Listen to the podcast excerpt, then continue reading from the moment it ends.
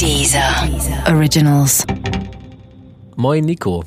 Sag mal, gibt es eigentlich Marken, die du nicht tragen würdest, selbst wenn man dir dafür alles Geld, was du forderst, geben würde? oh Gott, oh Gott, oh Gott, oh Gott, oh Gott. Äh, moin Falk, ja, auf jeden Fall.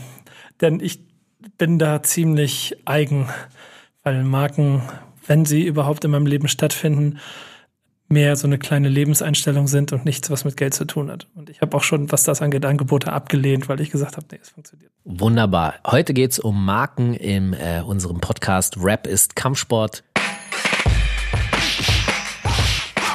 Rap ist Kampfsport, ein dieser Originals Podcast mit Nico Backspin und Falk Schacht.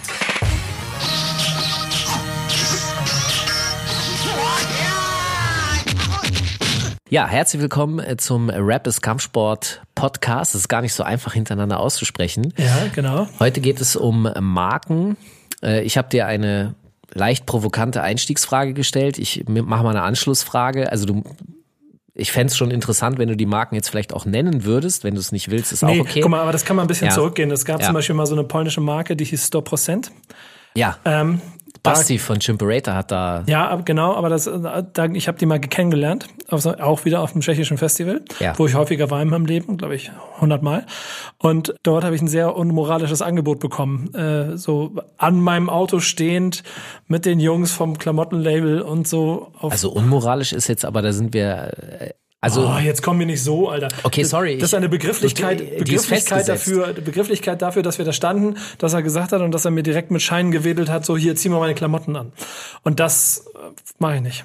Das habe ich noch nie gerne gemacht und das habe ich auch da nicht gemacht. was hätte er tun müssen, dass du es machst? Nichts. Hätte es nicht machen können. Okay, also Weil- weil- hat dir die Art nicht gefallen, die Marke oder das, was dahinter steht oder was jetzt? Alles, genau, genau das. Und ich glaube, das ist auch so ein kleines bisschen äh, dann schon die Kern von dem, von dem ganzen Thema, über das wir heute reden können. Denn Hip-Hop und Marken ist in der ganzen Zeit immer eng miteinander verbunden. Es gibt ganz viele Vergleiche. Es gibt Songs in den 80ern, die damit angefangen haben. Und vor allen Dingen auch glorifizierte Künstler, die damals schon Dinge gemacht haben, die die Werte tragenden Hip-Hop-Nazis von früher gar nicht so wahrhaben wollen. Und bis heute. Und das hat immer irgendwie mit Style zu tun. Das heißt, äh, ich glaube, der Schritt dahin, dass man Dinge macht, weil es ums Geld geht oder Dinge macht, weil es um den Style geht, das hat sehr viel beeinflusst. Was auch sehr viel beeinflusst hat, ist einfach, man kann Hip-Hop als Kultur und Rap als Musik über Texttransport kann man nie ohne das denken, wo es herkommt. Und damit meine ich jetzt nicht per se nur die Bronx, sondern die Bronx in der amerikanischen Gesellschaft und überhaupt dann generell gesehen in unseren westlichen Gesellschaften. Kennst du den Film Demolition Man? Äh, ja, aber ich weiß gar Sylvester, nicht. Sylvester Stallone ist ein Polizist und äh, packt Wesley Snipes ins Gefängnis und die haben dann eine neue Technologie, die werden eingefroren und dann sind die irgendwie, keine Ahnung, 70 Jahre. Ja, doch, so. genau. Und dann wird Wesley Snipes als Gangster aufgetaut und die Polizei ist vollkommen harmlos in dieser Zukunft, weil es gibt keine Verbrechen mehr, weil die Mhm. alle weg sind. Und deswegen holen sie sich diesen alten Polizisten mit Stallone, den tauen die auch auf. Und jetzt ist Stallone in dieser neuen Welt, die eigentlich total friedlich ist. Und da fahren die Auto. Er Ich erinnere mich an die Szene, die fahren da so Auto, wie ich es gerne haben will. Kann ich nebenbei arbeiten. Ja, äh, äh, autonomes Fahren ist Genau. tatsächlich da Realität. Und sie haben etwas mit drei Muscheln, was bis heute keiner verstanden hat. Das hat mit der Toilette zu tun. Egal, das ist der Running Gag des Films. Jeder, der den gesehen hat, wird jetzt gerade ein Schmunzel im Gesicht haben. Ich kann auch nicht und du auch nicht mit den drei Muscheln umgehen. Aber worum es mir geht, ist die Szene im autonomen Auto und er macht Radio an. Und im Radio laufen die ganze Zeit 30-sekündige Werbejingles, die sie mitsingt. Und das sind Oldies, das sind alte Jingles. Und er so, was, was machst du da? Ja, ich höre Musik. Das ist doch keine Musik. Doch, doch.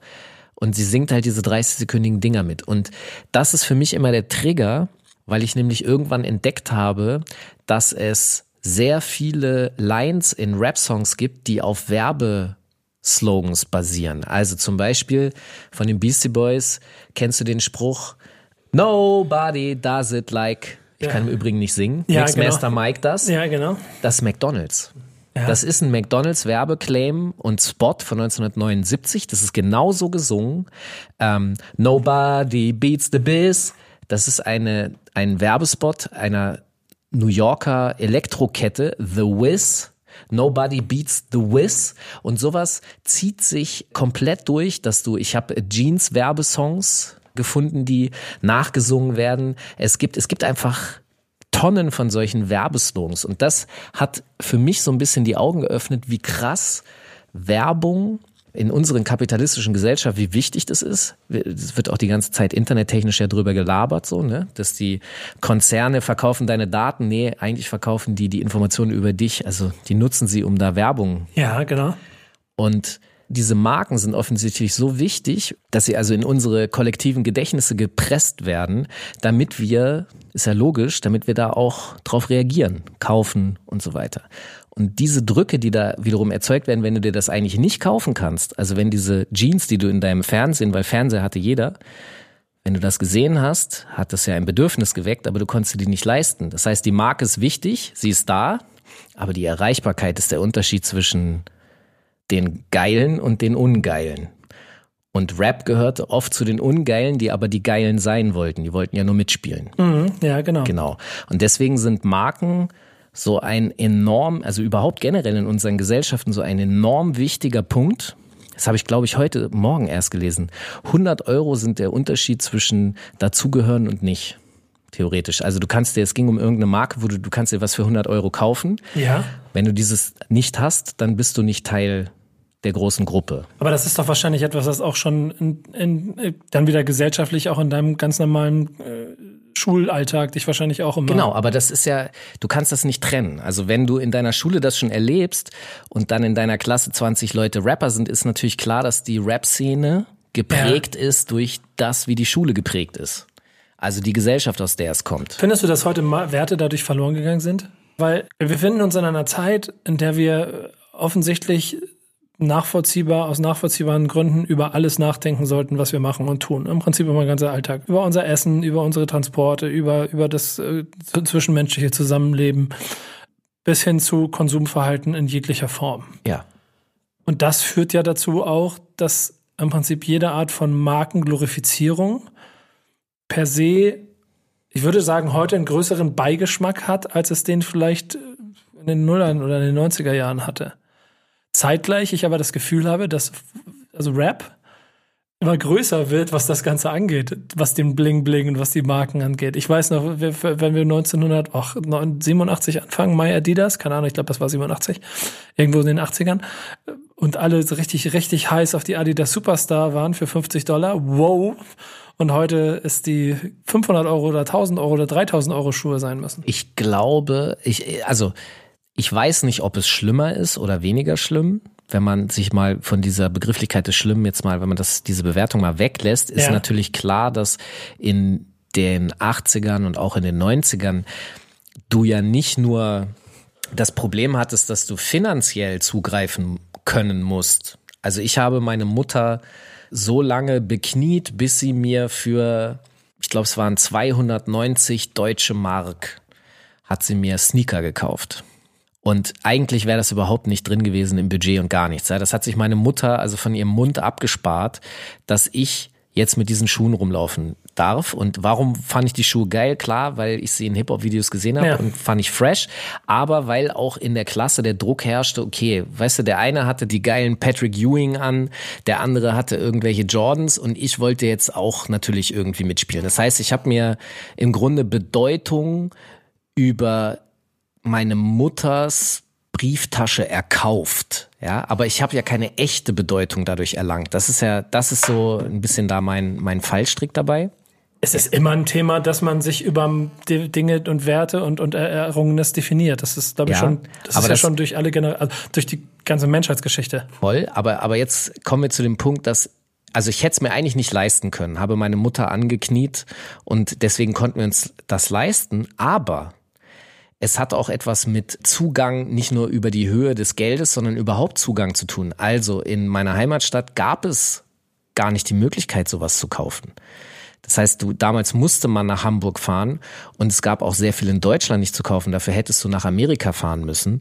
Und heute in Zeiten globalen Handels, ich kann mir ja aus Kirgisien alles bestellen, was ich will. Das kriege ich ja einfach zugeschickt. Das ist ja gar kein Problem mehr. Ich habe auch, ich kann heute PayPal und das ist ja alles easy.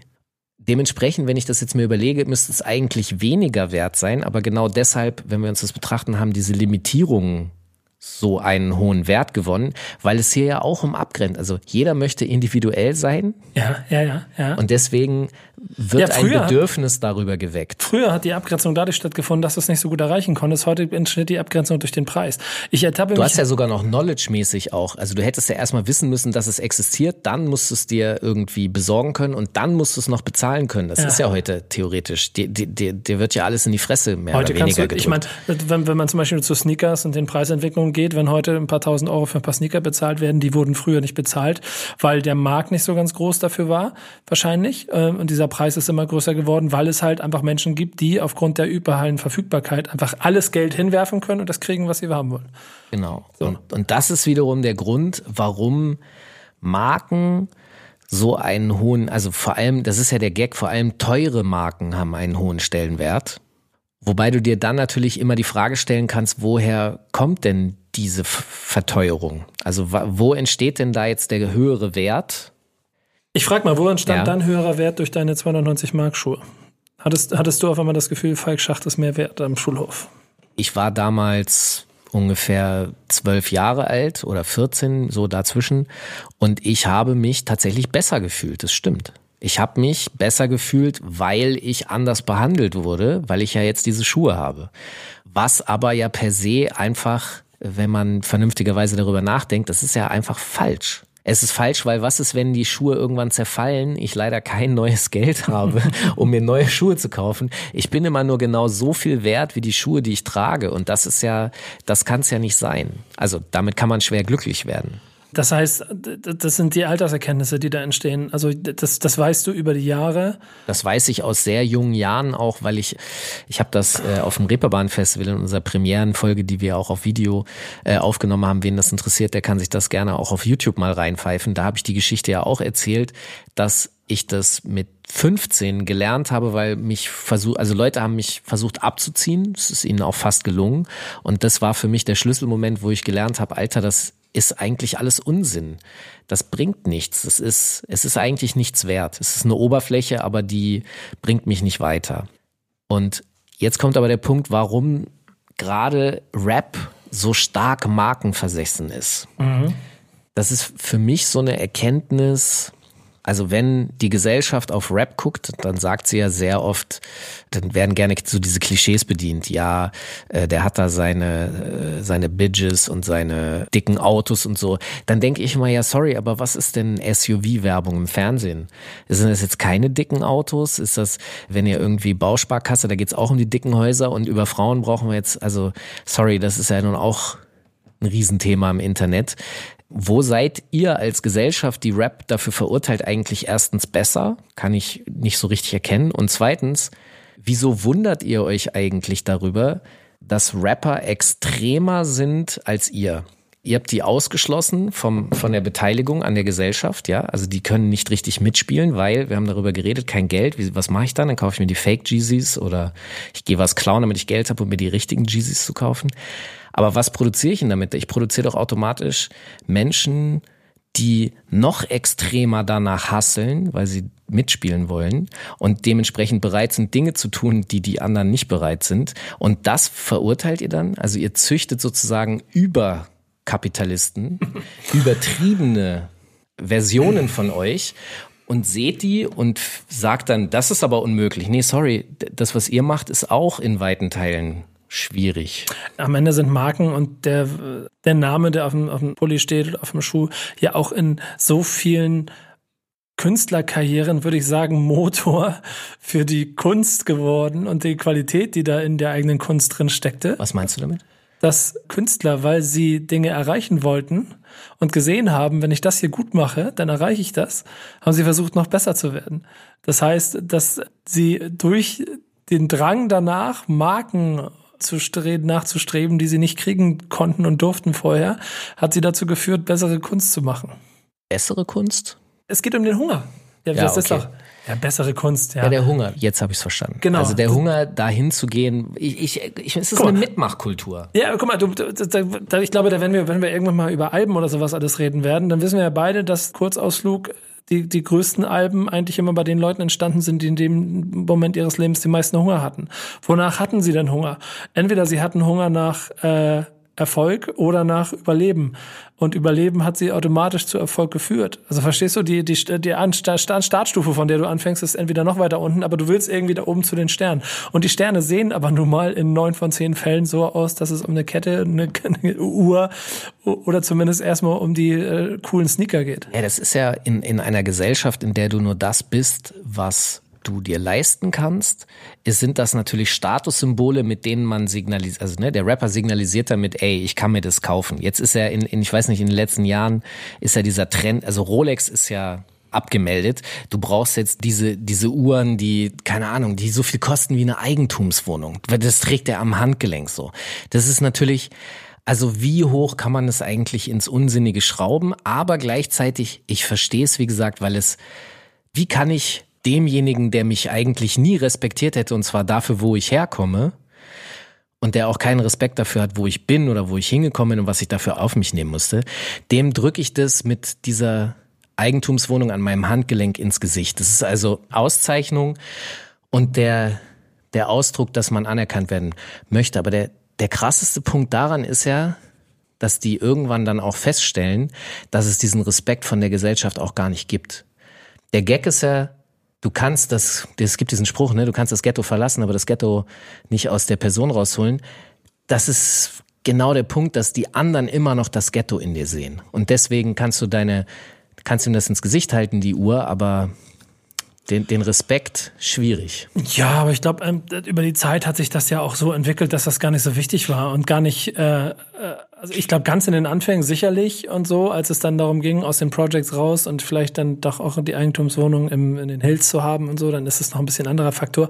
Aber über die Zeit hat sich doch auch einfach eine gewisse Ignoranz entwickelt. Ja, äh, definitiv das Rap, also auch das, äh, Bushido ist für mich ein super Beispiel. Nach dem Bambi-Ding hat er gemerkt, also ich habe das so empfunden. Vor dem Bambi-Ding ist er auf die Gesellschaft zugegangen, er hat einen Song mit Karel Gott und so weiter, diese ganze Nummer. Ja. Er sitzt bei Lanz, er drückt sich sehr gut aus, er sagt, er hat Deutsch-LK, was auch stimmt, das ist ja kein Bullshit und so, aber verstehst du, er geht auf die Gesellschaft zu, die Gesellschaft, da kommt jetzt, die, der Bauer Verlag hatte ein anderes Interesse, diesen äh, Bambi so zu verleihen. Das, die haben den ja erfunden in der Sekunde, weil sie einfach nur da irgendwie, wir müssen was für die jungen Leute machen, da ist so dieser Bushido, den holen wir mal, das ist so.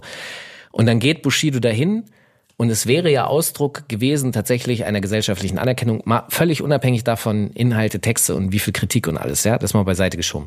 Und du weißt selber, wie krass er, also wie die Leute ihn sozusagen versucht haben zu opfern, dass es ihnen auch in Teilen gelungen ist. Mhm.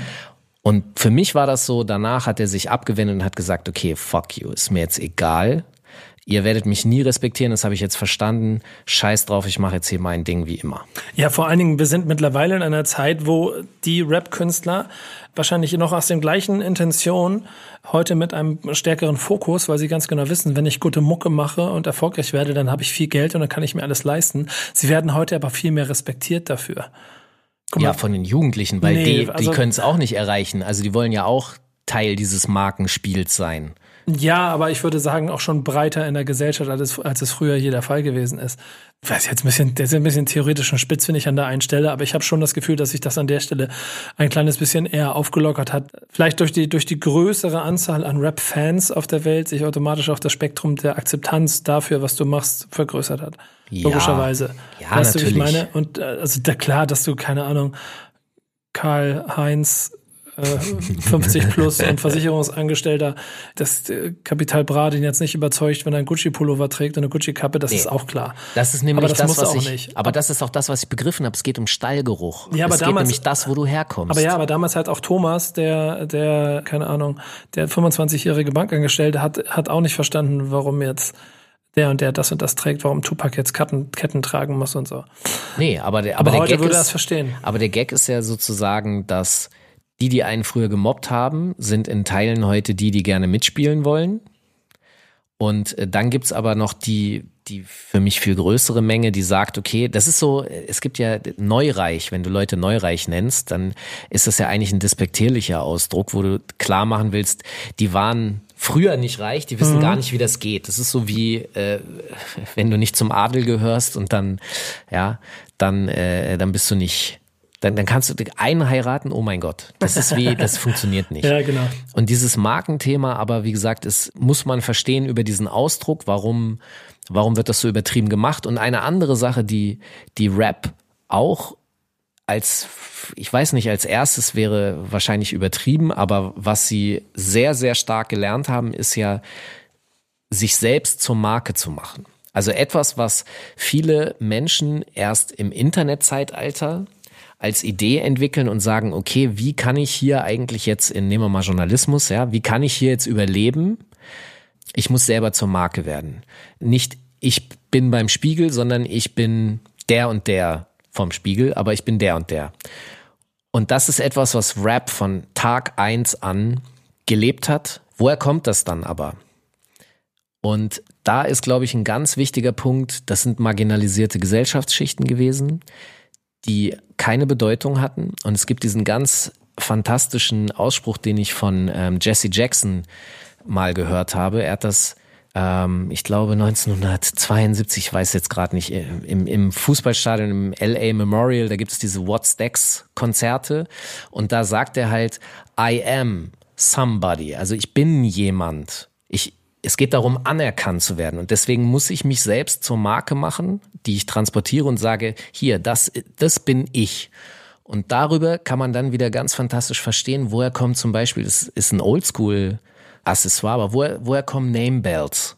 Woher kommen ich, ich als ich als, als Kind, was denn, Namengürtel? Ja, ja, ja, geil. Ich, Ich überlege gerade, wann ich das, oh, das habe ich befürchtet. Ich überlege, wann ich das letzte Mal Namebelt gesehen habe. Hast du nie einen gehabt? 20 Jahren. Geil, jetzt wisst ihr, was ihr Nico mal zu Weihnachten schenken Ja, könnt genau. oder zum Geburtstag. Ey, ganz kurz, wann, Ja. hast, wann hast du ihn das letzte Mal getragen, ist die entscheidende Frage. Boah, f- innerhalb der letzten fünf, sechs Jahre. Guck mal, ich habe ein Problem, weil das Problem ist, dass du Ist das ein Falk Schacht oder nur ein Falk? Nee, Hawkeye. Da steht Hawkeye, das ist schon mal, das ist schon mal namentlich viel zu lang, ja. Es sind viel zu viele Buchstaben, aber es ist, das funktioniert. Du Es hast ist so eine 35. Schnalle. Ja, ja, ist so eine Schnalle. Aber jetzt pass auf, mein Problem ist, du siehst den ja nicht, wenn du die Klamotte da drüber trägst. Also müsstest du sie eigentlich Ja, also hast du es nicht gemacht? und aber mach das mal im Baggy-Zeitalter und wenn du dich auch noch, also ich, äh, wie soll ich sagen, ich leide ein wenig an Übergewicht Ja, genau. in der Bauchregion und das war mir dann immer unangenehm und das, das hat alles nicht funktioniert. So, aber, Ja, aber mal- du kannst Namebelts kannst du aber auch sehr gut so quasi über die Schulter tragen. ja, das habe ich nie, das mache ich erst heute. okay, das wirft man mir auch heute lustig. Ich finde das ja lustig, dass ich, äh, wenn ich einen Hipback über die Schulter trage, dann, dann finden Leute das komisch. Kommen wir zurück zu diesem Markending. Ich fand das als Kind immer wahnsinnig faszinierend, dass diese Leute T-Shirts hatten, wo ihr Name drauf stand. So, ich wollte auch ein Falk-T-Shirt, ich wollte eine Falk-Jacke, eine Falk-Kappe. Wo kriege ich denn so einen Scheiß her? Und in der Bronx und so weiter hattest du ja halt Leute, die das für dich produziert haben in Kleinstauflage. Und das fand ich sehr fresh. Aber, also, und das ist das Lustige, das ist Ausdruck von Individualität im Gegensatz dazu, wenn ich mir jetzt, äh, keine Ahnung, die neuesten, kennst du noch Treturn? Treturn war so eine, war so eine Sneaker-Marke aus, ich, ich weiß gar nicht, ich glaube aus von Huma oder irgendwie sowas. Ich, ich krieg's gerade nicht ganz zusammen. Krass. Nee, Treturn. Suche ich nebenbei mal. Ja, das sagt mir nicht wirklich. T-R-E-T-U-R-N, Treturn oder so, Treturn. Und? Oh, Digga, nee. Sehen die kacke aus? Ja, pottenhässlich. Das sind ja moderne. Ja, ja. Ja, ich rede ja von 80er. Das ist, nee, nee, nicht diese Gummistiefel. Also ich will nur darauf hinaus, das war auch mal eine Sneakermarke, die durftest du nur nicht tragen, weil wenn du die getragen hast, dann war das halt so. Äh, Früher gab es mal den Spruch, Puma gibt's nur bei Huma. Huma kennt kein Mensch mehr. Das war auch eine Supermarktmarke. Ey, guck mal, die sehen doch ganz geil aus hier. Die sehen aus wie diese Vegan-Sneaker von heute, die die ganzen Celebrities tragen. Siehste? Und das wäre aber damals nicht gegangen, weil nicht cool genug. Und, und das ist halt so ein bisschen der Punkt, diese, diese Individualität, die in, der, in dieser Selbstmarkenbildung, die ich da gesehen habe, die fand ich fresh. Auch wenn ich das damals nicht richtig verstanden habe, aber das war fresh, weil das deins war, das, das war, was du erreichen wolltest. Und heute trägst du halt die, weil der Preis stimmt, weil das 250.000 Euro Uhren sind, die aber jeder, der 250.000 Euro hat, kann die sich leisten. Um mal vielleicht ein bisschen auf, Ja. die, auf die Marke im Konkreten einzugehen und auf das, was da über die Jahre passiert ist. Es ist ja schon faszinierend, wie beide Seiten ziemlich schnell verstanden haben, mal mehr, mal weniger, mal besser, mal schlechter in Ja. der Geschichte, wie man miteinander arbeitet, um dann am Ende dann zu, davon zu profitieren. My Adidas mit Run DMC ist halt Blaupause dafür, wie ein Sportartikelhersteller äh, und eine Band zeitgleich davon profitieren können. Denn ich weiß bis heute noch, wie früher äh, diese Adidas-Anzüge, und ich war gar nicht so auf Adidas, aber wie die bis, sich bis heute in mein Gehirn gebrannt haben, weil es einfach so fresh ausgesehen hat. Inklusive damals, das muss man ja auch erklären, die haben ja diese Superstars getragen, haben aber die Schnürsenkel rausgezogen, weil sie sich damit noch wieder individualisiert haben. Und ich weiß noch, wie viele Idioten dann da ohne Schnürsenkel rumgelaufen sind, weil Run DMC das vorgemacht haben.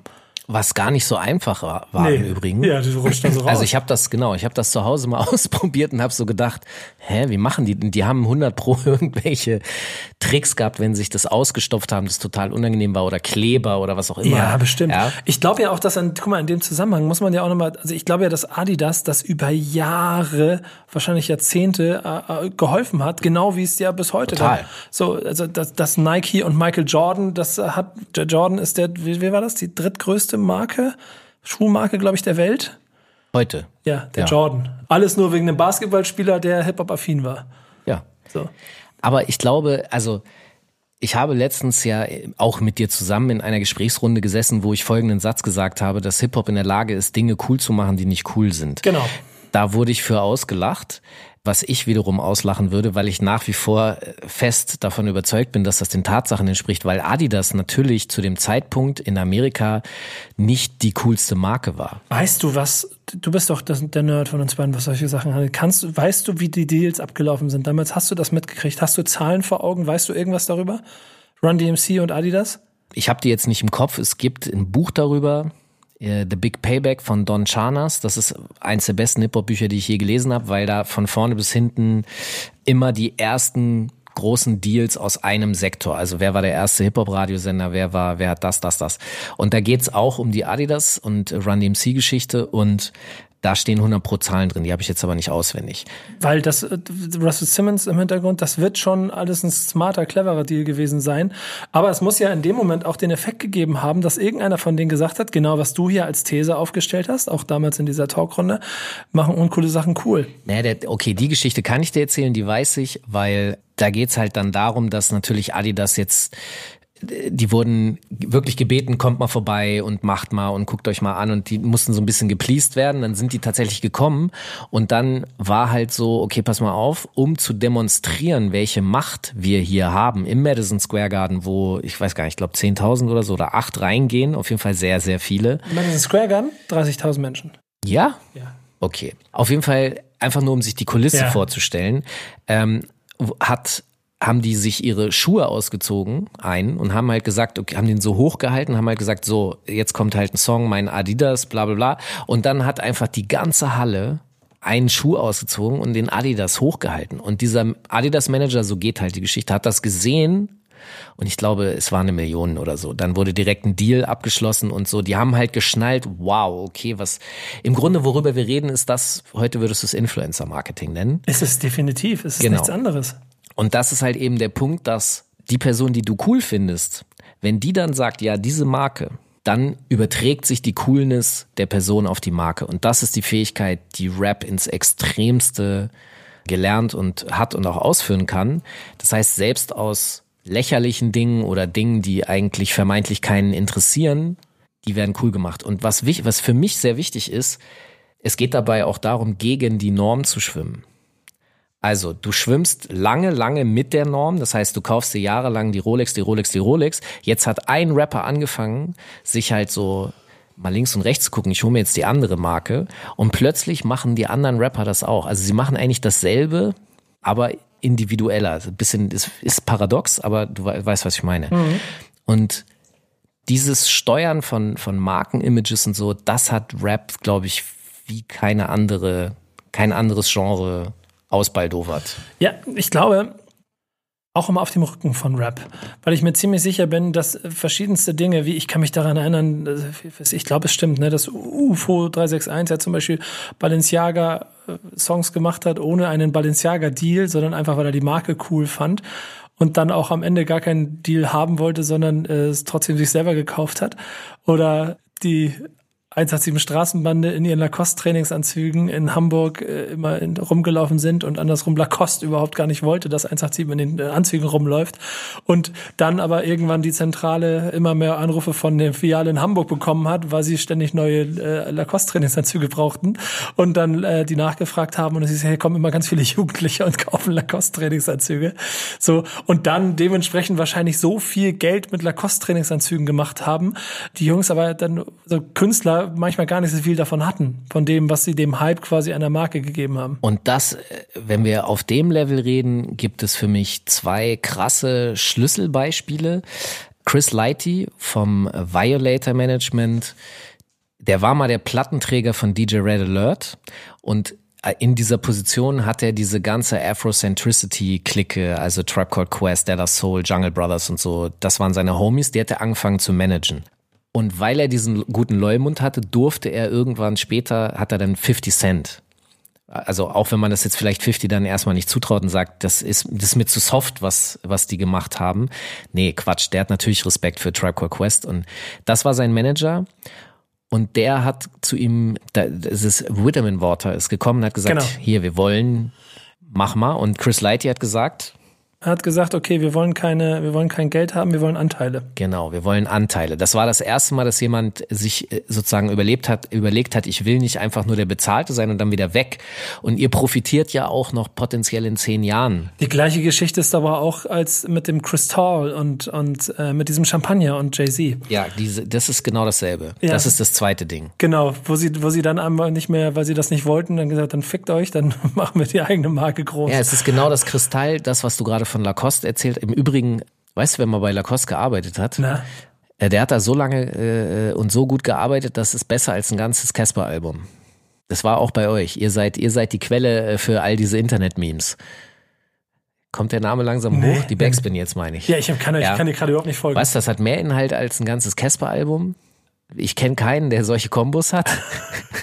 Kommt gerade nicht hoch. Nee, gar nicht. Ich bin gerade voll woanders. Merchandise. Merchandise. Ja, Mann, ich kenne keinen, der solche Kombos hat. Der, der war, jetzt hast du mir, jetzt hat, hast du mich der hat, der hat mal eine Zeit lang bei Lacoste als, ich glaube, Finanzchef oder so gearbeitet. Was macht Merchandise eigentlich heute? Äh, Der ist, äh, dem, dem geht's sehr gut. Der ist immer noch irgendwie in diesem Business. Du kannst ihn ja googeln auf LinkedIn oder Xing oder so. Dem dürft, sollte es eigentlich ganz gut gehen. Ja. Aber mal davon ab, so wie bei Lacoste, dass die keinen Bock darauf haben, dass ihre Kundschaft das ist das, was ich vorhin mit diesem Stallgeruch meine, wo es um darum geht, sich mit Marken potenziell auch Zutritt und so weiter. Und zwar der Chef von Kristall, der dem Champagner, der wurde in einem Interview gefragt, äh, was halten Sie eigentlich davon, dass so viele Rapper immer in ihren Songs ihren Markennamen erwähnen? Es ist ja umsonst Werbung, es muss ja cool sein. Und da hat der geantwortet, wissen Sie sich, äh, wissen Sie was? Man kann sich ja seine Kundschaft nicht aussuchen. Und das war so eine krasse Punchline und ist so groß aufgezogen worden, dass ich glaube, Puff Daddy und Jay-Z zusammen einen Kristallboykott ausgerufen haben. Und damit hört es aber nicht auf, sondern Jay-Z ist derjenige, er hat ja erst sieben Jahre später das überhaupt so halb bekannt gegeben. Er hat das eigentlich im Geheimen gemacht, dass er, er hat ja diesen Amande Briac Champagner irgendwie in seinem Video eingeführt und im Grunde, wenn ich die Story ganz richtig zusammenkriege, es war eigentlich mal ein 65 Dollar Champagner aus Frankreich.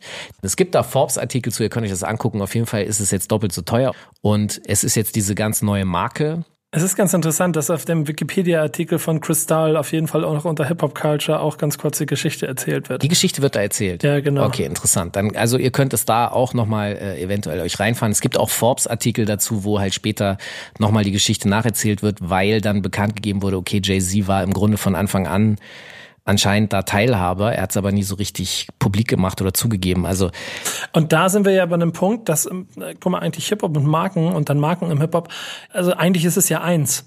Und ganz simpel am Anfang darüber gesprochen, ob wir in der heutigen Gesellschaft uns darüber Gedanken machen sollten oder müssen, dass wir alles überdenken müssen, wie wichtig es ist, dass wir hohe Markenqualität an unserem Körper tragen oder eine teure Uhr, geht es im ganz Simplen eigentlich darum, dass jeder Rapper eine Marke ist und, die, und dadurch schnell zu einem Produkt geworden ist, das gut vermarktbar ist und einfach immer besser vermarktbar geworden ist über die Jahre. Und das wiederum ab und zu zu Hochzeiten geführt hat, die funktioniert haben und manche halt nicht. Was aber ja das Spannende daran, daran ist, dass die Rapper ja auch immer gezwungen waren, sich selbst zu vermarkten. Ja, das ist halt das Gute. Also es hat sich ja keiner interessiert. Also das heißt, äh, du hast in der äh, letzten Podcast-Folge hast du erzählt, dass du äh, vor 20 Jahren noch mit Leuten diskutieren musstest, ob Seed und Deichkind jetzt irgendwie dazu oder dazu gehören und ob sie, ne?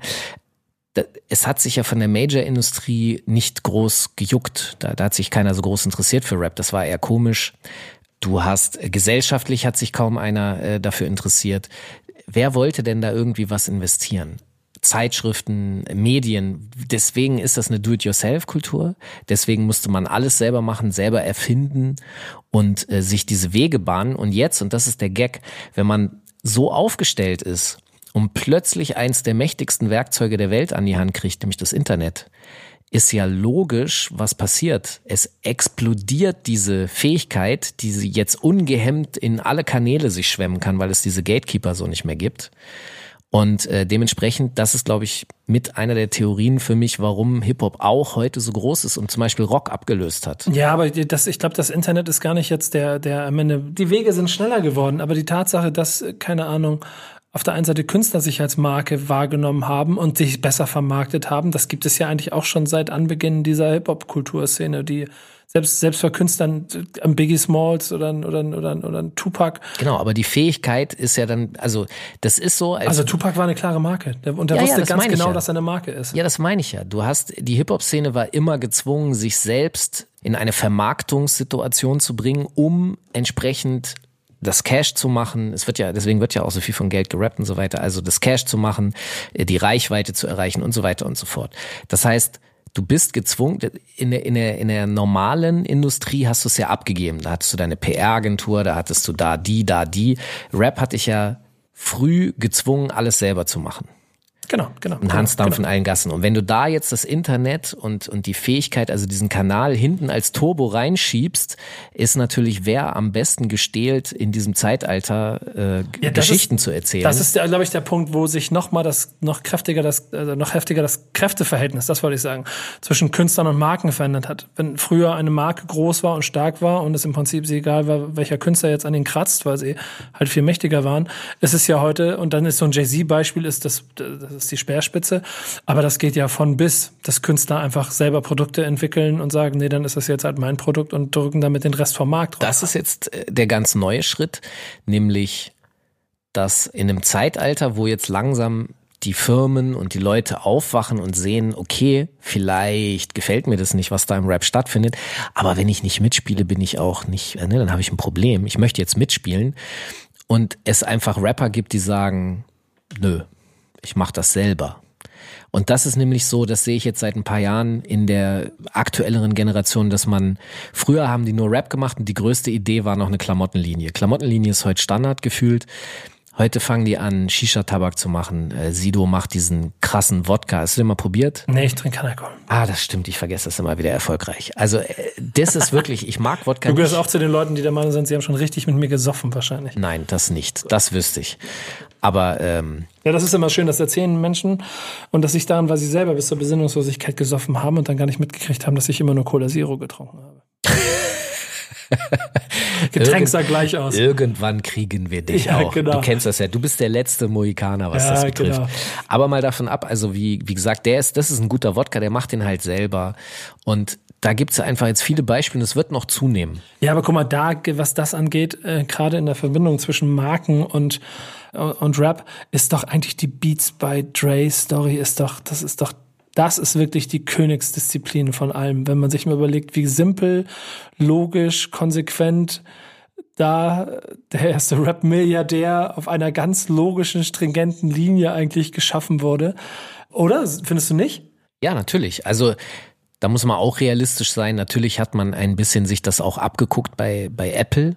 Der iPod ist ja eingeführt worden, unter anderem auch über sowas wie dieses äh, 50 Cent Video PAMP. Erinnerst du dich am Anfang? Ja, hat er hat er ja. den in Großaufnahme und so und das war so, oh, was hat der? Oh, krass, ich muss auch, ne, diese dadurch Ja. werden ja diese Drücke erzeugt. Ähm, Stimmt, Alter, das ist mir gar nicht bewusst. Ja, krass. so, und das ist halt dieses. Das muss ich mal, das google ich nebenbei. Red weiter. Und das ist halt so dieser, dieser Punkt für mich, dass ich habe jetzt diese weißen, stylischen Kopfhörer, die ein, die, von denen jeder weiß, dass sie sehr teuer sind. Und da haben wir wieder dieses, die, da schließt sich der Kreis zum, zum Anfang des Podcasts, nämlich, dass du, da bist du dann vielleicht nicht 100 Euro, ich weiß ehrlich gesagt nicht, wie viel die kosten. 250? Wie viel kosten die? Die ersten 300 Modelle vielleicht? waren irgendwas 250, 300. genau. ne?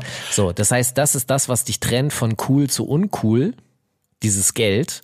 Und äh, die Leute saßen in der Straßenbahn oder im Bus und haben halt voller Stolz diese, Wei heute sind es die, die AirPods, Mhm. voller Stolz.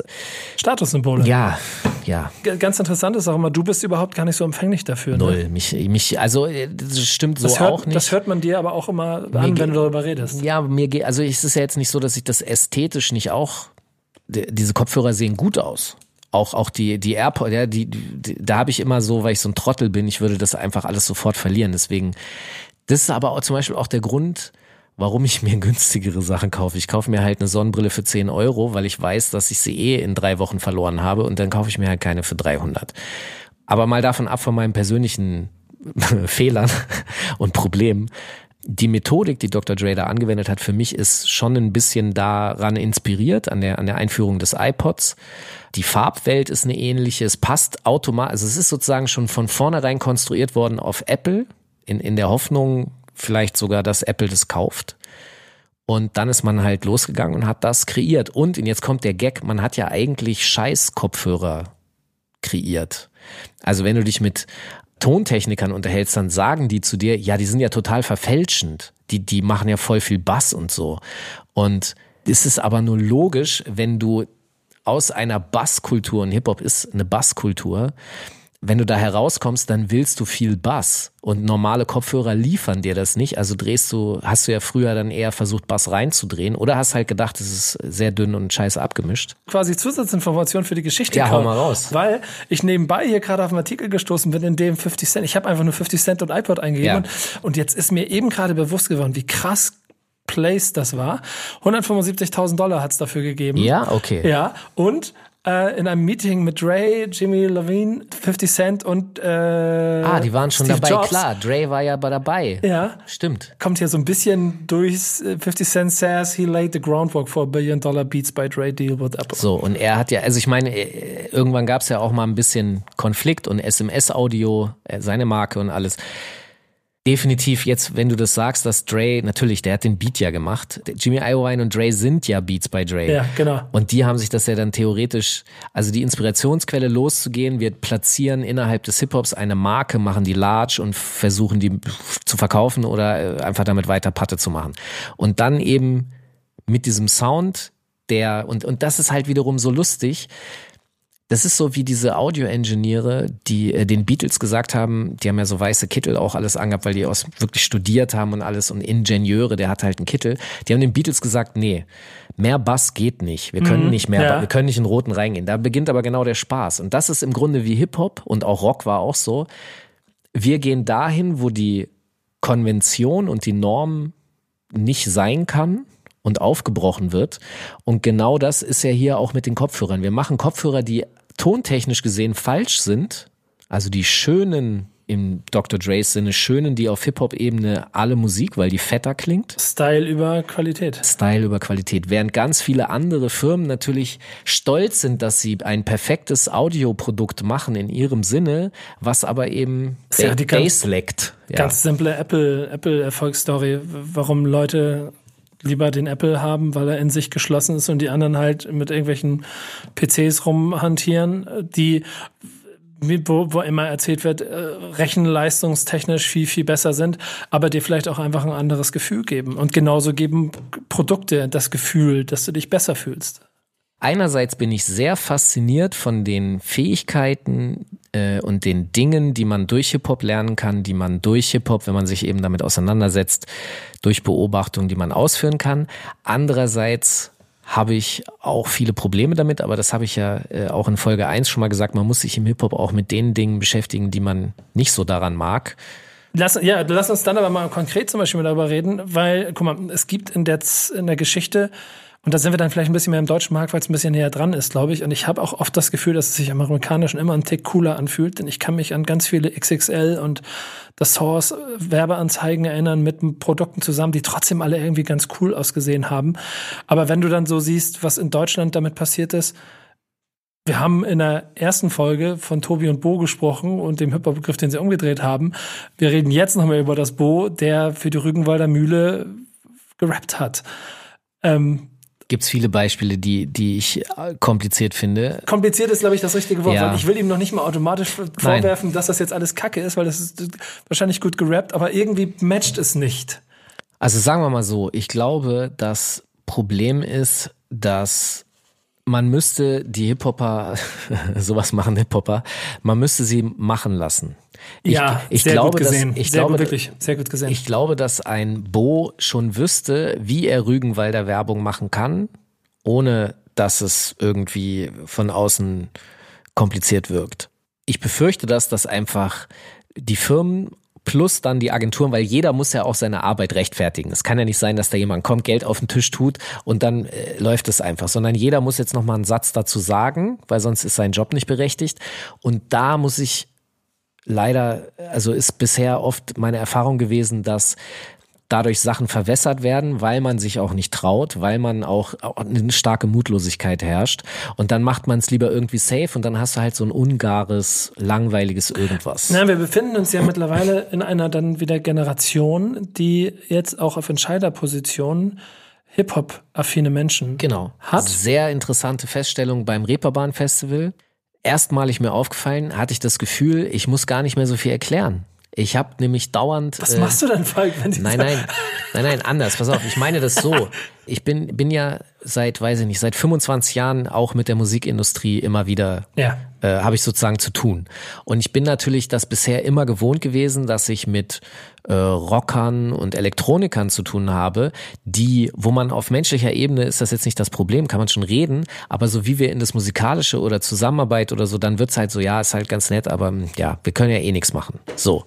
Und jetzt ist es total anders. Ich bin sozusagen die ganze Zeit gefühlt mit Hip-Hop-Leuten konfrontiert, weswegen ich nicht darum kämpfen muss und lobbyieren muss, dass Hip-Hop eigentlich ganz cool ist und gib uns doch mal bitte einen Platz in deiner Zeitung und da ein Interview oder dieses oder jenes, muss ich nicht. Mhm weil die alle da sind jetzt. Und mit Sony hast du jetzt zum Beispiel eine Plattenfirma, die auch zum ersten Mal wirklich einen Hip-Hop-Dude zum CEO gemacht hat. Dadurch wird sich natürlich kulturell einfach in diesen Firmen auch etwas verändern. Tom Bohne von Universal hat letztens auf so einer Vertriebssitzung gesagt, dass der Markt äh, Hip-Hop getrieben ist, was er definitiv ist. Eigentlich keine neue Erkenntnis, aber jemand an der Spitze dieser Firma, wenn der das sagt, dann heißt das etwas. Und diese veränderte Kultur, mit der wir da jetzt zu tun haben, das ist sehr angenehm, weil es ist nicht mehr dieser Kampf, sondern man kann einfach, und je mehr das passiert, das hast du ja selber auch ne, gesagt, wenn die an Schlüsselposition kommen, desto besser wird die Rügenwalder Werbung. Grüße nach Rügenwald. Ich habe auch das Gefühl, dass genau das so eine interessante Entwicklung ist, die so ein bisschen mit den anderen Punkten, die wir hier besprochen haben heute, so äh, Hand in Hand gehen. Denn auf der einen Seite die Definition über Marken und die Definition über bestimmte Werte, die wird, glaube ich, nicht groß weniger werden. Ich glaube, glaube ich befürchte auch nicht. Ich, ich, vielleicht, guck mal, es ist ja auch so, dass wenn ich mich nachhaltig ernähren oder nachhaltig kleiden möchte, dann wird auch dafür irgendwann ein gibt's schon ja, ich, ja, ich meine, aber das ist bisher ist das noch nischig. Aber bis, bis die, die gro große Masse, so wie dieses Unternehmen, das diese Bäume da pflanzt, glaube ich, für jeden Baum und so. Kennst du das? Ja, ich war, glaube ich, sogar mal bei denen. Wenn es die sind, die du meinst. Ja, krass, aber ich will davon. Mir fällt allerdings der Name auch gerade nicht. Ist ein. egal. Ich, ja. ich, ich, ich, ich schweife auch zu sehr ab. Ich will nur sagen, dass wir bestimmt irgendwann an den Punkt kommen, dass auch die nachhaltige Marke, wie, keine Ahnung, in der, in der Ernährung oder was auch immer, dann ist es nicht mehr McDonalds, sondern ist es der Öko-Burger, der super, aber es ist die Marke. Und es wird trotzdem dann das Logo sein, das die Leute dahin treibt und dass sie gerne alle dabei sein möchten. Und ich glaube, dahingehend wird sich Markenaffinität bestimmt auch äh, entwickeln. Wahrscheinlich auch aus Hip-Hop heraus. Ich glaube dann andersherum, aber auch dadurch, dass auf anderer Seite immer mehr Leute sitzen, die in der Lage sind zu verstehen, wie Künstler ticken und dann, genau was du einforderst, bereit sind, ihnen mehr Raum dafür zu geben, dass sie die Dinge machen, wie sie sie für cool finden. Ja, weil sie weniger Angst haben. Genau, weil, weil das Risiko vielleicht auch ein bisschen geringer ist, weil in der Gesellschaft auch ein bisschen mehr gelernt ist, dass Hip-Hop nicht mehr yo, yo, yo ist, sondern dass es ein bisschen mehr dazu gehört und dass die, die Char die Charakter und auch die Attitude so ein bisschen dazu gehört, wird, glaube ich, sich automatisch daraus so ein, sein, sein, sein Verhältnis zueinander entwickeln, das vielleicht gesünder sich anfühlt, als es sich im Moment an manchen Stellen anfühlt. Ja, wobei du hast selber schon gesagt, ich glaube auch nicht, dass diese extrem starke Definition über Marken, dass die weggehen würde. Solange es Armut gibt und man reich sein will, wird das nicht, nicht ändern. Das ist nämlich so, also das hängt für mich tatsächlich sehr stark zusammen und ist äh, ein, ein sehr unlustiger Gag, ein Treppenwitz. Geiles Wort. Ein Treppenwitz der Warum Historie. Treppenwitz? Ich weiß es nicht, müssen wir gleich mal nachgucken. Und zwar der Punkt, es gibt ja diesen alten Satz, schon von unseren Großeltern und wahrscheinlich auch schon davor, Kleider machen Leute. Und das ist ja auch tatsächlich so, es gibt ja diese Experimente, dass wenn du einen Obdachlosen von der Straße holst und den äh, bei Herr von Eden oder so einkleidest und dann rasierst und so und dann sind alle so, oh echt, hätten wir gar nicht gedacht und so, ja. Das ist sehr einfach. Das ist deshalb sehr einfach, weil es sind genau diese 100, sagen wir jetzt mal 100 Euro, die einen trennen von der Obdachlosigkeit, also dem Aussehen und dem, dem Nicht-Aussehen. Wahrscheinlich äh, ist das äh, teurer bei Herr von Eden. Egal, ich will nur darauf hinaus, dieses, ne, dieser Markenunterschied. Das Problem ist aber, dass sich ja sonst nichts ändert. Also du kannst, jemand hat mal gesagt, Style kommt nicht mit der Post. Du kannst dir Hip-Hop-Klamotten kaufen, du wirst immer noch nicht Hip-Hop sein. Und genauso ist es auch, du wirst kein anerkannter und besserer Bürger, nur weil du die Klamotten trägst, weil in den Klamotten steckt ja immer noch der Obdachlose, der so ist, wie er ist und vielleicht irgendwelche Gründe hat, was weiß ich. Ich will damit sagen, die persönliche Entwicklung, also dass ein Mensch sich charakterlich weiterentwickelt und so vielleicht ein besserer Mensch wird, wenn er es nicht eh schon ist, und andere Leute sagen, oh, der ist aber ein guter Mensch, das ist viel schwieriger, als sich eben diese Klamotten zu kaufen, den guten Menschen vorzutäuschen. Und das ist eigentlich das, wo ich mir wünschen würde, sich eine Gesellschaft hinentwickeln soll, aber dafür leben wir ziemlich wahrscheinlich im falschen System. Ich habe schon irgendwie das Gefühl, dass ich das, dass das sich bessern wird. So, ich hab, hab Echt? da auch Du, ich bin Kulturpessimist, befürchte ich. Ja. du bist Kulturoptimist. Realist.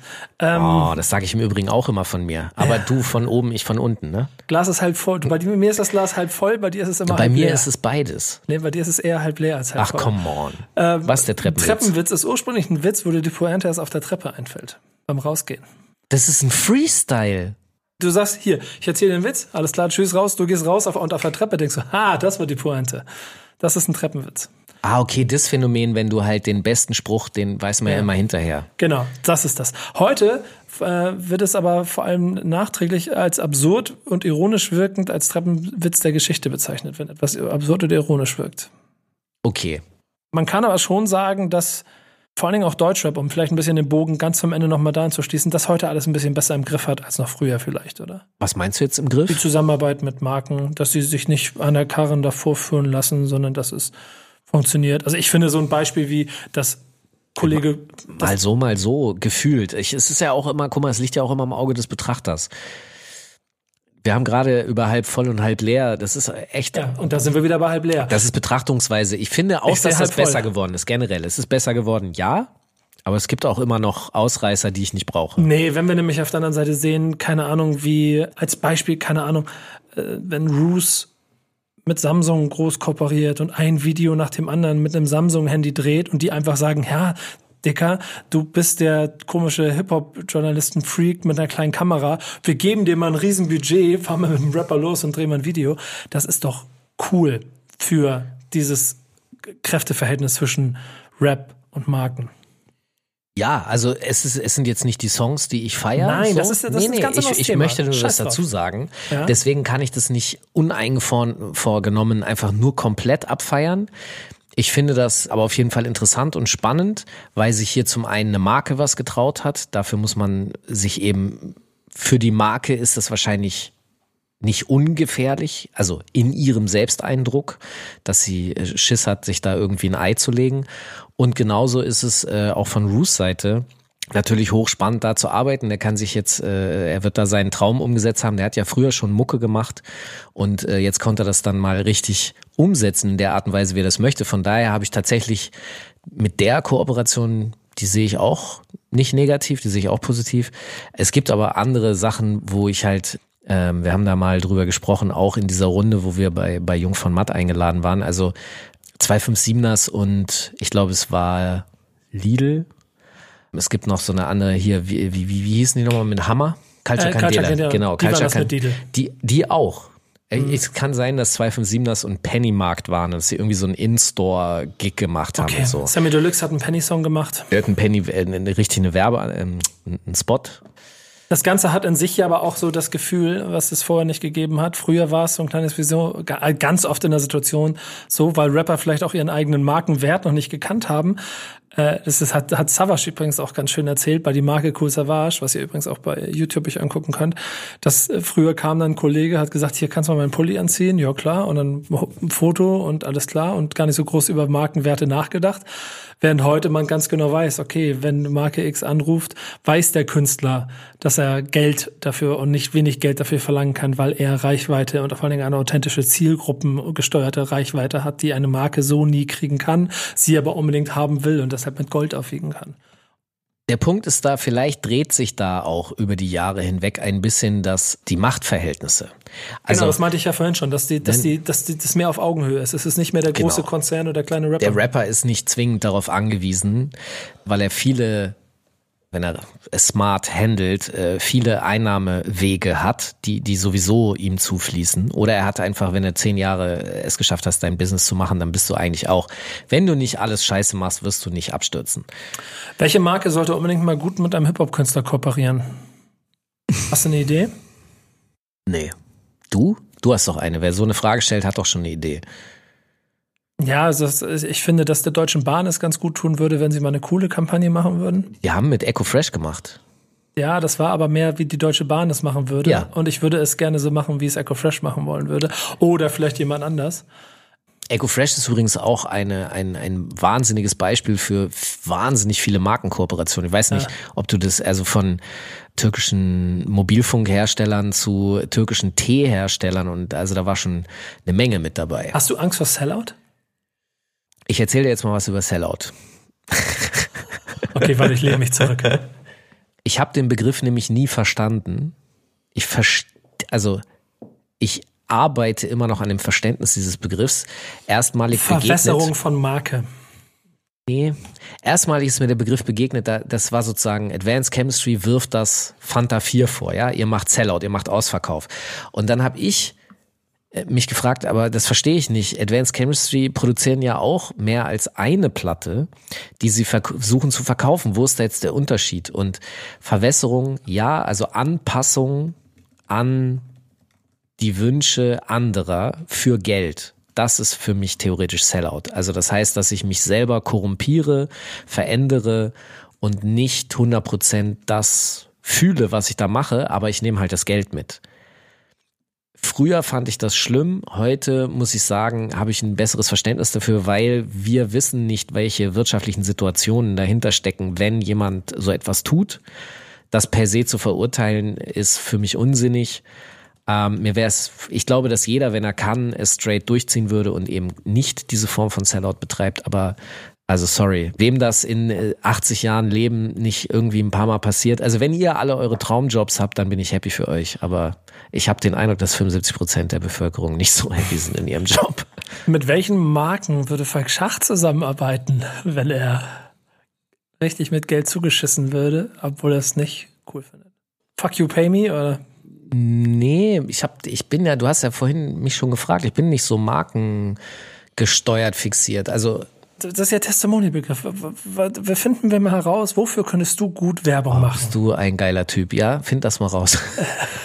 Früher wäre es Safe Kappen gewesen, aber das heißt, jetzt Ja. geht langsam wieder los. Bei dir? Ja, ein bisschen. Weil du da ein bisschen individueller bist, auch in den Kappen. Ich bin, ich bin halt einfach nur eine. Ich will Hast du nie was anderes als nur Era getragen? Nur New Era, nur äh, ganz früher Starter, dann 20 Jahre lang nichts und jetzt New Era 5950 Fitted Caps, nichts anderes. Okay. Nichts anderes, aber überhaupt gar, gar nichts anderes. Bei dir wäre mehr Potenzial dafür, da was zu machen. Die, die Werbefläche ist ganz sinnvoll platziert und so. Du hast ja deinen Lebzeit Testimonial Deal mit deinem Kleidungshersteller, ne? Ich bin Fan von Kleptomanic, nicht nur aufgrund der Historie, auch auf persönlicher Ebene gibt es da Beziehungen, dass mir, dass, dass es herzlich ist, dass ich das auch äh, gerne trage und repräsentiere, ja. Ja, ich gibt sonst irgendwas. Also, de- Dein Smartphone, ein Mo- Mobilfunkhersteller, Wüsste ich jetzt auch nicht. eine Augencreme für Herren gesetzten Wow. Alters. Das wäre geil. Oil of Olas für Ja, so Oil of Falk. Nivea Ja. for Man oder Ja. wen es da noch alles gibt. Ja, wobei das ja Schwindel ist, ne? Das ist ja, du kannst ja, also ich sagte, weil Leute mich immer fragen, was das Geheimnis ist, es gibt keins. Ihr, ihr müsstet das Kind meiner Mutter sein. es sind die Gene meiner Mutter, die mich jung machen und ich mache gar nichts dafür. Das heißt, ihr könnt auch nichts dafür machen. Es tut mir leid. es ist einfach das äh, ungerechte Los der Ich glaube, das, Pro das Problem ist bei dir aus wäre so ein kleines bisschen, dass ein gewisser ironischer Unterton immer dazu führen würde, dass man nicht genau weiß, ob du die Marke jetzt 100% glaubhaft vertreten möchtest oder Aber ist das nicht das Spannende? Ist das nicht der Grund, warum wir Moneyboy verfolgen? Aber hättest du dann nicht als Marke genau deshalb Ja, ja, Berührungsängste, weiß. weil du denkst, verbrenne ich jetzt mein Geld? Ich habe so viele Meetings in den letzten Jahren gehabt, wo ich über so viele Projekte, über so viele Produkte, über so viele Künstler gesprochen habe und wie oft ich mitgekriegt habe, dass Partner 1, 2 Angst vor Künstler A, B hat, äh, Ja. um sich zu verbrennen, äh, ob, Ja. weil es dann doch zu gefährlich ist. Was ich immer nicht so ganz verstehe daran, ist halt, man kann sich doch einfach mal unterhalten, man kann auch immer miteinander reden und man kann ja auch genau das aussprechen. Und vielleicht liegt ja auch genau darin der Reiz und die Kraft, dieses sozusagen bedingungslose Opfern für dieses Produkt oder so. Das ist, darin liegt doch schon die Niederlage. Also für mich. Ich, ich, ich finde das nicht reizvoll, aber ich bin ja sowieso nicht normal. Also Ich finde ja zum Beispiel, um das am Absch- Abschluss aber auch nochmal zu sagen, obwohl das jetzt zwischendurch schon mal durchgeklungen ist, dass man, es hat sich über die Generationen eine gewisse Dynamik dahingehend entwickelt, dass dieser Druck nach Marken und nach dem Wert dahinter, auch vor allen Dingen als Multiplikator Hip-Hop, über den Multiplikator Hip-Hop, das hat sich alles so vervielfacht, dass diese Absurditäten in den Preisen und damit dann auch der Druck äh, wiederum wahrscheinlich auch auf den Schulhöfen oder in den, in den Freundeskreisen und so so immens groß geworden ist, dass das schon alles echt krass gefährlich ist und einfach auch zu große Dimensionen angenommen hat. Was meinst du jetzt genau? Die Sachen werden immer teurer, das heißt, der Druck wird immer größer. Ja. Darauf. Auf darauf, dass man, dass man das alles haben will. Ja, um mitspielen zu dürfen. Genau. Und, ja. die, und das führt ja bis zu den Absurditäten, dass man sich, finde ich, heute noch krasser darüber definiert, über noch größere Summen, die man an seinem Körper trägt, dann vielleicht zu früher. ja, Alles dieser, getr- dieser tolle Spruch, wie viel kostet dein Outfit? Felix Kummer hat ja diesen äh, Song dazu gemacht. Mir war das ja gar nicht bewusst, aber irgendwie scheint das ja ein Riesenthema zu sein und äh, Leute werden das so gefragt und ich denke mir halt immer so, ja, Ich habe mal eine Sneaker-Reportage gemacht und war auf einer Sneaker-Con in, in, in Paris und äh, war fassungslos darüber, was für, in welchen Altersklassen die Leute bereit waren, Geld und damit Werte nach A und B zu verschieben, nur um einen andersfarbigen Schuh zu haben. Und das ist gefährlich und das ist alles über Hip-Hop getragen. was meinst du mit gefährlich? Also wo, wo könnte das zum Beispiel hinführen? Werteverluste. Also der Gag ist, je, je höher die Werte, desto höher sind die Verluste Ja, im Persönlichen. schön, genau. Ja, das ist, das ist die, das ist die Sinuskurve an der ganzen Sache, oder? Guck, ich kenne dich ja auch ein paar Jahre. Du, äh, du hast immer nice weiße Sneaker. Meistens sind es äh, Jordans. Was machst du, um dich da, also um da nicht mitgerissen zu werden? Ich war, ich würde nicht sagen, dass du dich ausklingst. Nee, ich definiere mich nicht im Gänze darüber und ich habe für mich klare Limits. Das ist dann wieder gesunder Menschenverstand, der, an wahrscheinlich bei Sneakern aussetzt und das ist dann einfach ein Schwachpunkt und eine, äh, vielleicht, vielleicht kann ich das mit etwas mit aus dem Hip-Hop heraus mir erklären, weil ich das schon seit, keine Ahnung, 30 Jahren so mache. Aber alles andere darüber hinaus. Ich würde zum Beispiel mir niemals ein Einfamilienhaus an, ans Handgelenk hängen. Nee, du würdest dir ein Familienhaus kaufen. Genau. Oder zwei. Oder drei. ja, genau. Ein zweites. Okay, und sag mir das mal bitte, wenn du deine Sneaker raussuchst und wohin gehst, dann wirst du ja entweder gar nicht auf die angesprochen, weil die Leute sehen das, die kennen das und ne, also ne, entweder du wirst da gar nicht drauf angesprochen oder man sagt dir ja, ist ganz nett und dann war's das. Aber du bist ja nie irgendwie damit in einer Gefahrenzone, oder? Inwiefern Gefahrenzone? Ich, ich beziehe das auf mich. Ich erzähle dir jetzt, oder du warst ja sogar dabei, als wir die Premieren-Show und auch als wir die Fotos für diesen Podcast gemacht haben. Du lachst, weil du die Geschichte schon kennst. Der Karton. Jetzt kommt die Geschichte vom Karton. Ich will, ich will da auf etwas, ich, ich erzähle kurz, was los war. Ich habe zu dem Fotoshooting und auch zu der. Du kriegst noch das Geld von mir. Oder möchtest du das erzählen? Nee, du. Also, ich trage Sneakers gerne auch zu Schrott so, ja. Ich, ich mag, äh, wie die dann aussehen, schmutzig und bla bla. Das ist ganz schlimm. Das ist übrigens der Original Ghetto-Look. Es ist so, dass sie in den 70s, wenn die sich neue Sneakers gekauft haben, dann sind die vor die Tür gegangen und dann musste jeder aus der Hood einmal draufspringen, damit die gebraucht aussehen, weil fresh out the box, das war nicht cool. War vor allen Dingen nicht cool, weil gefährlich. Hat sich gedreht. Ja, das ist ja das nächste. Du und ich kommen noch aus einer Generation, wo Schuhe abgezogen. Stell dir das mal, wer würde denn heute noch Schuhe abziehen? Gibt's das überhaupt bestimmt, noch? klar. Bist du dir sicher? Ja, logisch. Aber nicht mehr in dem Phänomen wie bei, also bei uns Da wurde. ging es nicht mehr um Adidas-Schuhe, da jetzt geht's um Balenciagas. Okay, nichtsdestotrotz, Zurück ich trage Thema. gerne diese nicht fresh out the box Sneakers. Ich habe zu dem Fotoshoot aber eine, ein paar Sneakers mitgebracht, die waren fresh out the box. Die habe ich für die Fotos angezogen, dann habe ich sie wieder ausgezogen. Für die Live-Show äh, vom Podcast, die wir äh, aufgezeichnet haben, die ihr auf YouTube auch angucken könnt, war das genau dasselbe. An- und ausgezogen. Für die Show habe ich die angezogen. Warum? Weil mir bewusst ist, dass Leute das sehen und dann auch so einen Scheiß reinschreiben und ich wollte das einfach mal außen vor lassen. Und das ist das, was ich meine mit Safe oder mit, mit, äh, mit Komfortzone. Deine Sneaker, die du dir mitnimmst, sind eine Komfortzone, die, das ist kein Risiko. Es passiert dir nie was mit diesen Sneakern.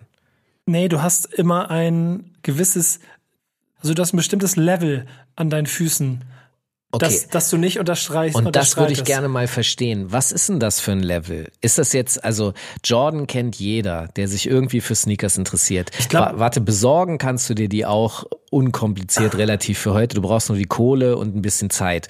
Wo ist jetzt das, dieses Niveau, von dem du sprichst, wo ist das jetzt irgendwie nicht Standard?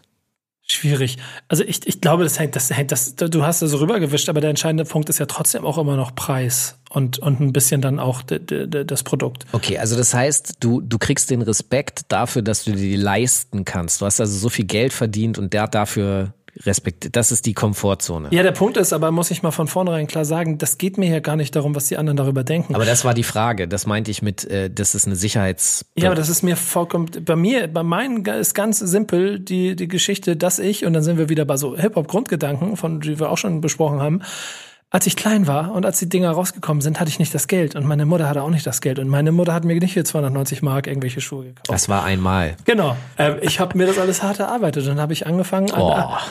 habe ich angefangen, habe ich angefangen, einen Sneaker nach dem anderen äh, zu, zu kaufen. Und das ist irgendwann zu so ein, zu einer Sammlung geworden, so wie andere Leute Platten sammeln, habe ich das halt mit Sneakern gemacht. Genau. Und es, es ging immer weiter. Und irgendwann ist das Level der, der Sneaker und des, der Möglichkeiten, die man hatte, natürlich durch das Berufliche, genauso wie, keine Ahnung, deine Reisen fangen mit Wochenendticket an die Ostsee an und irgendwann fliegst du um die Welt, äh, hat sich das da auch entwickelt. Und damit bin ich automatisch auf einem Sneaker-Level, dass ich halt einfach so für mich halte, was für mich aber schön ist, was mir aber wirklich vollkommen egal ist, was andere dazu sagen. Nur die Außenwelt reagiert viel, viel krasser darauf, als es mir bewusst ist. Ich stehe immer irgendwo rum und auf einmal kommen Sprüche oder Respektbekundungen. Ich stehe in den USA, bei dem, bei, war ich bei dem Made in America Festival, hab Fresh Out the Box, ja, weiße Jordans an und ich bin bestimmt 30 Mal auf die Schuhe angesprochen worden. Und immer wieder, nice kicks, Bro, Respect, Bro. Und also ich kann das auch nachvollziehen, ja. Es ist ja nicht so, dass ich das nicht verstehe und ich, ähm, ich bin selber auch Sammler und äh, kenne das und ich erkenne auch andere Sammler an und sage dann auch, sage auch nice, nice Shirt, nice Cap, bla, ja. Also das, ich verstehe das alles, nur so oft diese Mechanik dahinter, die irritiert und stört mich dann manchmal doch, nämlich genau diese Sache zu sagen, okay, äh, wenn du nicht diese Nikes trägst oder nicht die Jordans oder nicht die Adidas und, und zwar auch noch die teuren, limitierten und dann und so, dann wirst du gerne mal komisch angeguckt oder äh, ne, irgendwie, das ist irgendwie mal, ein bisschen und das- seltsam und das ist das, was mich stört. Ja, aber genau das ist der Punkt, wo, äh, wenn du die, wenn du, wo du ganz am Anfang warst, und das schließt dann hervorragend den Kreis von heute. Wenn du dir die Sneaker kaufst, weil sie dein Selbstbewusstsein aufwerten sollen und du damit das Gefühl hast, okay, jetzt bin ich jemand, dann ist es falsch. Wenn du Genau. sie aber kaufst, weil du sie selber fresh findest und weil du sie dir leisten kannst oder weil du dir sie endlich Mhm. leisten kannst und sie dir erarbeitet hast und das ist cool, dann ist es für dich cool und dann ist das für mich ein in, in sich geschlossenes Vakuum. Dann ist das, was Ja. die anderen sagen, scheißegal. Das stimmt, aber dieses Problem beginnt ja ab der Abwertung der anderen, weil die nicht die richtigen Kicks tragen. Also, ich bin zum Beispiel einer, ich trage die falschen Kicks. Ey, ich merke original, wie du mir hier seit zehn Minuten eine kleine Disses in meine Richtung Digga. schiebst, weil du mir jetzt ungefähr seit zehn Minuten quasi unterschwellig erzählen Ja, willst. du bist einfach ein super Beispiel Ja, danke für schön. diesen Kicksektor. ja, voll. Aber lass mich kurz Aber das Kreis. Gute ist, es funktioniert nicht. Lass mich kurz, ich will ja auch, ich, ich will doch nur einen Punkt rüberbringen. Ich, Boing Flip. Was war das denn? du bist bei Kraftwerk? Nee, kennst du das nicht? Nee, was ist das? Ah, Du hast Scrubs früher geguckt? Scrubs? Ja. Ja. Ja. Wo, wo, war- wo war das? Der Anwalt. Immer wenn, immer wenn der Chefarzt den Anwalt be be beleidigt hat. Und der Anwalt ist ja so ein, so ein, so ja, so ein in sich- Wimp. So ein Wimp, ein genau. Spineless Wiener. Dann hat er mal so Boing Flip gemacht, wenn, die, wenn das Böse gegen ihn gefallen ist, dann hat er das quasi so abprallen lassen. Das war seine Symbolisierung dafür. Du kannst mich nicht angreifen, weil es prallt an mir ab. Das, war ein Running Gag. Oh ja, Running Gag. Und das Geräusch, das er immer gemacht hat, war Boing Flip. Die, die, die, alle diese Folgen muss ich verpasst haben. Aber nochmal bitte ganz kurz zurück zu den Kicks. Ich trage ja. Ja. immer mit Absicht die falschen Kicks. Ja, aber das ist Falk Schacht, Alter. Ja, genau, das ist falsch Schacht, weil bewusst immer Guck mal, ich dagegen. spiele- ge- und ich, du ja hörst auch nein. 70er Jahre Rap genau, weil Nee, du nee, nee, dagegen nee, nee, sein nee. willst. Nein, nein, nein, Doch. nein. Es ist aber nicht so, dass ich die trage, um dagegen zu sein, sondern ich finde die ja wirklich, wenn wir jetzt wieder über Kicks sprechen, ich habe Starter-Kicks getragen. Ich habe äh, zum Fotoshooting und bei der Premiere unseres Podcasts habe ich Kicks von Starter Und getragen. ich habe mir gedacht, was holt er jetzt aus dem Karton raus? Aber pass auf, jetzt, also ich will den Kreis nur deshalb schließen, weil ich finde die ästhetisch schön, ja. Es sind schöne Schuhe.